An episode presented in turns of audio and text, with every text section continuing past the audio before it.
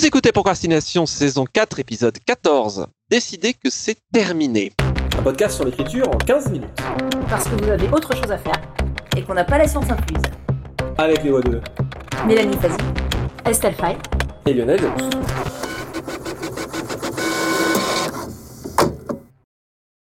Vous écoutez Procrastination toujours euh, en confinement, donc toujours nos excuses euh, au long terme pour euh, potentiellement certains cafouillis sonores, mais nous continuons à discuter car rien ne nous arrête. C'est une question qui est arrivée de loin en loin et notamment sur les forums d'Elbakin. Hein. Pour rappel, nous lisons et répondons et si vous avez des questions, des idées de thèmes, n'hésitez pas à nous en faire part. C'est une question qui arrive assez fréquemment, donc qui est concerne la difficulté du premier jet et des corrections. C'est-à-dire que quand on écrit un bouquin, notamment parfois son premier bouquin, ça peut prendre des années, ou certaines œuvres peut-être sur le très long terme, et on se dit parfois, à mesure qu'on apprend de ce projet qu'on est en train de faire, on découvre des choses, on peut se dire, je peux toujours améliorer, ou au contraire, j'ai tellement remanié la, matière que je vois plus rien. Donc, comment est-ce que on décide que c'est terminé? Comment est-ce que je sais éventuellement que c'est envoyable? Ou au moins, comment je m'arrête? Surtout quand il y a eu des années de travail et parfois d'évolution personnelle. Est-ce que vous avez un avis là-dessus? J'ai pas forcément énormément à dire. En fait, je me suis rendu compte qu'il y a deux types de personnalités chez les écrivains, confirmés ou débutants. Certains qui vont effectivement avoir l'impression qu'ils n'ont jamais terminé et revenir dessus en boucle, et d'autres qui n'ont pas tellement ce problème. Et moi, je suis la deuxième catégorie, donc euh, j'ai pas beaucoup réfléchi sur ça, je dirais. Pour moi, la question est différente selon qu'on est débutant ou qu'on a déjà un peu plus d'expérience, peut-être, euh, voire qu'on travaille avec un éditeur qui nous donne une deadline. Si on a, euh, c'est peut-être beaucoup plus difficile de se détacher de son texte si on le fait dans le vide, j'ai envie de dire c'est-à-dire ne sachant pas si on va l'envoyer, à qui on va l'envoyer, s'il n'y a rien qui attend derrière. Bah, si tu as une deadline, forcément là, euh, je dirais le, monde a choisi pour toi. Il y a un moment, il faut décider que c'est fini. Je pense qu'on se case plutôt dans le cas des premiers romans ou des œuvres au très long cours qui n'ont pas forcément euh, d'éditeur. Et euh, je pense concernant nos, nos auditeurs et poditrices, ça pourrait concerner globalement plutôt des premiers bouquins écrits au long cours. Alors Comment décider que c'est terminé À mon sens, quand on apprend, quand on développe une pratique, une discipline quelle qu'elle soit, artistique ou autre, et entre autres l'écriture, la compétence augmente et elle va augmenter en rapport avec le recul qu'on a sur son travail.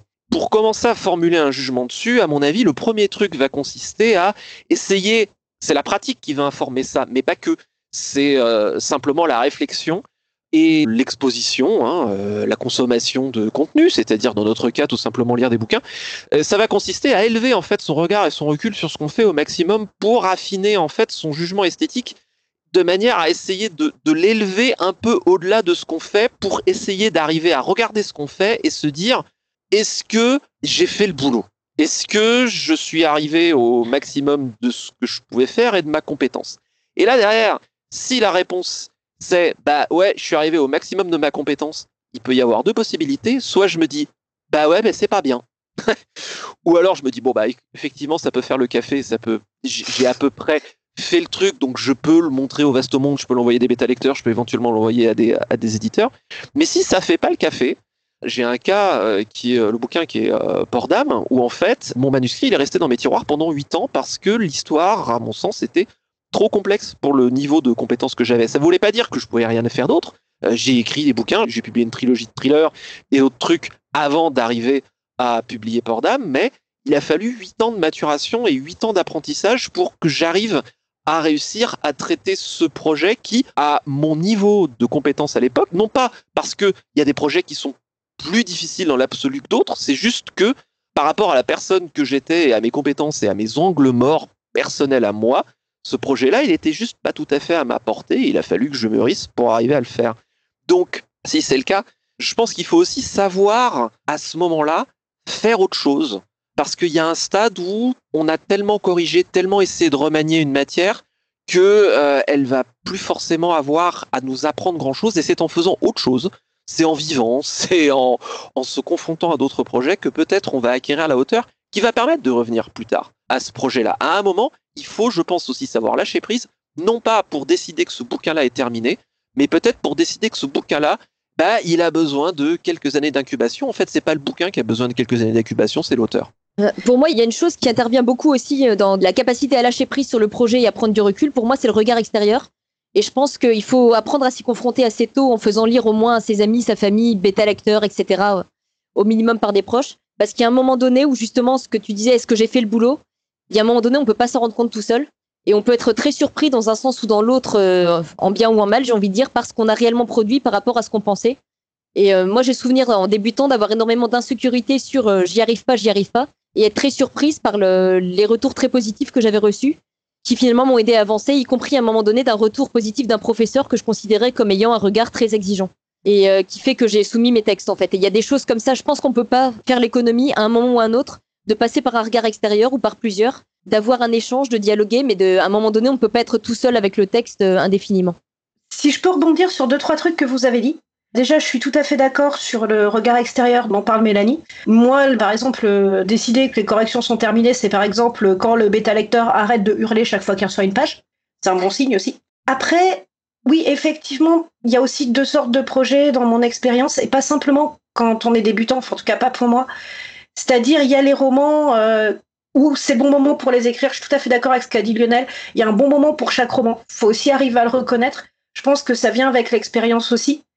Après, pour moi, ce moment, c'est pas quand je suis sûre de pouvoir faire ce roman, c'est quand le roman est juste un peu au-dessus de ma portée. Et c'est là qu'il faut s'y lancer. En tout cas, pour moi, dans ma façon de faire, faut qu'il y ait ce côté saut dans le vide. C'est ça qui va faire que mon manuscrit va vivre encore. Faut qu'il soit juste un peu au-dessus de ma portée. Et puis, il y a les romans au long cours. Et ben moi, il y a un projet euh, donc euh, sur lequel je travaille depuis des années. J'ai essayé de le reprendre il y a quelque temps, mais c'était pas encore le bon moment pour plein de raisons. Et j'ai l'impression, pas que des raisons de compétences aussi, en tout cas dans ma manière de faire, faut qu'il y ait des, des résonances avec mon parcours de vie, mon expérience. Euh, je sais pas comment dire sans faire trop gourou New Age. Mais euh, voilà, c'est vraiment ça. Et là, là où j'en suis dans ma vie personnelle, c'est pas le bon moment pour écrire ce projet, pour plein de raisons. Et donc, euh, bah, j'ai essayé de le reprendre, mais c'était pas le bon moment. Il y en a d'autres qui devaient s'écrire avant, donc il est repassé dans les tréfonds de, de mon ordinateur. Voilà, donc savoir reconnaître le bon moment pour faire un projet, c'est tout à fait ça. Après, je vois aussi quelque chose, notamment quand je parle avec des jeunes auteurs, et comme là, on disait notamment que bah, ce podcast peut intéresser des auteurs qui sont en train d'écrire leur premier roman, sans deadline, sans rien. Il y a la tentation de la correction infinie, de toujours, toujours corriger un projet, de revenir, de revenir, jusqu'à ce qu'on dénature le projet, jusqu'à ce qu'il ressemble plus à rien. Et vraiment quelque chose qui, je pense, c'est intéressant au moins, voire important, voire essentiel, c'est d'apprendre à faire le deuil du roman parfait qu'on fantasme. Parce que le roman existant, c'est pas un roman parfait. Et j'ai eu une expérience, c'était mon scénario de fin d'études dans mon école, donc euh, j'ai fait une école de cinéma en scénario, la Fémis. Le scénario que j'ai écrit juste avant mon scénario de fin d'études, pour moi, c'est sans doute le meilleur scénario que j'ai écrit pour le moment. Et après, j'ai fait mon scénario de fin d'études. Donc là, on passait une année sur un scénario, on avait plein d'intervenants qui venaient dire des trucs dessus et tout. Donc on corrigeait, on recorrigeait, on re-recorrigeait le scénario avec plein de points de vue différents. Et le résultat, c'est qu'au bout d'un moment, mon scénar, il ressemblait plus à rien, et c'est l'un des pires scénars que j'ai écrit. Parce qu'il y avait tous ces avis divergents. Et on voit ça dans certains scénarios de films. Enfin, je pense qu'on a tous des exemples de films ou de séries en tête où il y a des poules de scénaristes énormes, mais justement, il y a eu trop d'avis divergents, donc ça ressemble plus à rien. Donc euh, c'est aussi euh, le scénario où on veut euh, plaire à tout le monde. Faut qu'il y ait ça pour la ménagère de moins de 50 ans, faut qu'il y ait ça pour les ados, faut qu'il y ait ça pour les spectateurs qui vivent en banlieue, et ça pour les spectateurs qui vivent donc à la campagne, et ça pour les spectateurs qui vivent au fin fond d'une montagne, quoi. Enfin, il y a vraiment cette euh, tentation-là, notamment quand on est dans ses premières œuvres, de vouloir absolument mettre tout le monde d'accord ou de vouloir toujours continuer à corriger parce qu'on a l'impression qu'on peut toujours rajouter un truc ou qu'on peut toujours faire mieux. Et une des choses que j'ai dû apprendre et que j'ai appris à la dure, notamment dans cette dernière année d'école, c'est de dire à un moment, il faut que je sache qui est vraiment l'identité de mon histoire. Ça, j'en ai déjà parlé dans d'autres épisodes. Et pour moi, c'est vraiment essentiel de connaître l'ADN, l'identité de mon histoire et de me dire, ouais, mais là, l'identité de mon histoire, on la voit dans les corrections. L'essentiel de ce que je veux mettre, ça y est, il est dans mon roman. Et il n'est pas parfait parce que de toute manière, c'est pas moi qui vais faire un roman parfait, déjà personne ne le fait. Et puis de toute manière, sinon je l'enverrai pas à un éditeur parce qu'il aurait rien à ajouter dessus. J'ai fait le roman le plus pertinent possible, le roman le plus sincère possible, celui qui correspond le mieux à ma vision des choses à cet instant. Et maintenant, j'arrête de le corriger. Parce que si je le corrige, je ne risque de le dénaturer et de se dire, voilà, là, c'est ce que moi, j'ai pu faire de mieux à cet instant. Et après, je l'envoie à l'éditeur qui, de toute manière, rajoutera sa couche de correction, etc. Et je pense qu'on en parlera dans un prochain épisode aussi, mais j'essaye toujours de partir avec l'éditeur qui va avoir la même vision du roman et la même vision du projet que moi. Pour vraiment pas perdre ça de vue et pour pas dénaturer un projet à force de le corriger. Faut aussi savoir mettre un point. C'est vrai que il y a et c'est très bien de plus en plus de gens qui effectivement considèrent l'écriture comme un travail et je trouve ça super cool. Mais peut-être l'une des exagérations, c'est de se dire de toute manière corriger c'est bien en soi. Non, c'est pas bien en soi. Il y a un moment, faut savoir arrêter les corrections aussi. Il y a une chose sur laquelle je voulais rebondir, c'est je me demande, je suis pas sûre, mais c'est une question, si c'est pas quelque chose qui peut évoluer aussi avec l'expérience. C'est que je me rappelle moi commençant mes premiers textes, j'avais tendance à beaucoup les reprendre pour euh, les remanier en, termes de forme, c'est-à-dire que j'étais dans un apprentissage de la forme, comment ça marche, qu'est-ce que je peux faire, qu'est-ce que je peux essayer. J'ai repris parfois certaines nouvelles entièrement du début à la fin euh, pour les remanier complètement, et c'est quelque chose qui m'a complètement passé après. Je pense que c'est peut-être en partie, et moi c'est pas une question de deadline ou pas, c'est le fait qu'on commence à mieux maîtriser les outils, on commence à mieux sentir ce qui marche ou pas, à mieux savoir de quoi on est capable et à savoir ce qui marche. Et euh, je m'aperçois que je suis passée à l'inverse extrême, c'est-à-dire que je corrige finalement assez peu. Et je me lasse très très vite d'un texte et au bout de quelques relectures, corrections, il faut absolument qu'il passe à un bêta lecteur parce que là, j'en peux plus de le voir. Mais j'ai une espèce de certitude que j'ai acquis une maîtrise suffisante pour qu'il ait à peu près une forme qui fonctionne, ce qui n'était pas le cas quand je débutais. Tout ce que vous dites euh, m'inspire vraiment une phrase de euh, Steve Jobs, même s'il faisait de la technologie, il avait une phrase très simple, il disait, je vais la dire en anglais parce qu'elle fonctionne beaucoup mieux, mais j'essaierai de la traduire après, Real artists ship. Les vrais artistes livrent. Ils livrent, ils envoient, ils décident que c'est fait et ils passent au truc suivant. Effectivement, euh, parliez très justement du mythe du roman parfait des fois, il y a cette espèce d'idée comme quoi on, joue sa vie sur le bouquin. Et c'est vrai, on joue sa vie sur chaque bouquin, mais il faut aussi, à mon sens, se rappeler que l'écriture, c'est aussi un voyage et c'est un apprentissage qui est constant sur lui-même et qui dure la vie entière.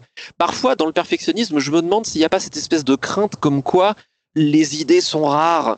Et si je fais pas ce bouquin euh, de manière euh, parfaite, toute façon, j'ai qu'un bouquin en moi, sauf que, et parfois c'est vrai, quand on commence, on se dit putain, c'est tellement long d'écrire, est-ce que je vais jamais réussir à en écrire un deuxième? Mais on évolue, la vie est longue et on aura plein de nouvelles idées et on aura plein de nouvelles envies. Et même si c'est pas le cas, bah c'est pas grave. Mais à un moment, sans vouloir euh, effectivement euh, entrer dans une horrible vision euh, très utilitariste des choses, mais dans l'industrie, il y a la notion du livrable. À un moment, faut livrer, faut lâcher prise. Et il y a d'autres projets qui nous attendent. Et ce sont surtout, en fait, je pense, j'aime beaucoup ce que tu dis, Estelle. Je fonctionne un peu pareil que toi sur le fait que j'aime sentir qu'un bouquin est juste au-delà de ma portée parce que c'est là que je vais me mettre en danger. Je crois que je l'ai mentionné avant. C'est comme en improvisation théâtrale, quand on se met en danger, on va sortir des trucs qu'on pensait pas qu'on avait. Et c'est là que c'est intéressant. C'est là qu'il y a la personnalité, c'est là qu'il y a les aspérités. Alors évidemment, il faut exécuter correctement, mais c'est dans la personnalité que va se trouver l'intérêt d'un bouquin. Et donc, c'est ces nouveaux projets qui nous attendent, c'est ces nouvelles difficultés qui vont nous donner les nouvelles leçons, les nouvelles cordes. Et il faut le reconnaître, il faut y aller avec euh, un maximum de joie et de sourire, si possible.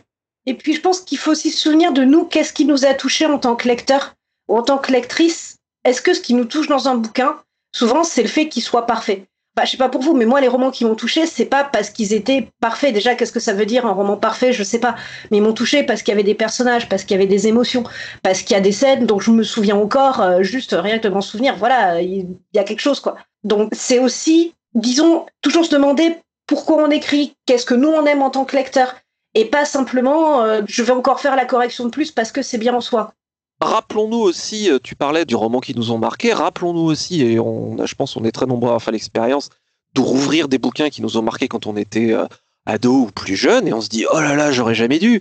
Et le roman parfait, il touche, vraiment avec toutes les guillemets du monde, hein, je dis ça exprès, le roman entre guillemets parfait, il touche la personne qu'on est à un moment donné, et la personne qu'on est à ce moment-là donné, elle sera plus là dans un an. Donc, essayer, c'est ce que je crois que c'était Hemingway qui disait, euh, faut écrire la phrase la plus vraie qui soit en cet instant. Et puis euh, après, la suivante, on écrit la phrase la plus vraie. Et on ne fait que ça. Mais il faut reconnaître à quel point cette cible est mouvante et impalpable. Et quel est notre compas à ce moment-là? Pour moi, euh, tu, tu l'as évoqué, Estelle, justement, c'est cette connexion viscérale avec l'enthousiasme d'origine. Et si jamais j'ai tellement réécrit que je reconnais plus rien, que je suis en train d'écrire un nouveau bouquin sur le chantier de l'ancien, c'est le signe qu'il faut en écrire un autre, qu'il faut écrire celui-là pas mieux. Petite citation pour terminer? Donc, citation de Picasso. Terminer une œuvre, achever un tableau, quelle bêtise. Terminer veut dire en finir avec un objet, le tuer, lui enlever son âme. C'était Procrastination, merci de nous avoir suivis. Maintenant, assez procrastiné. Allez écrire.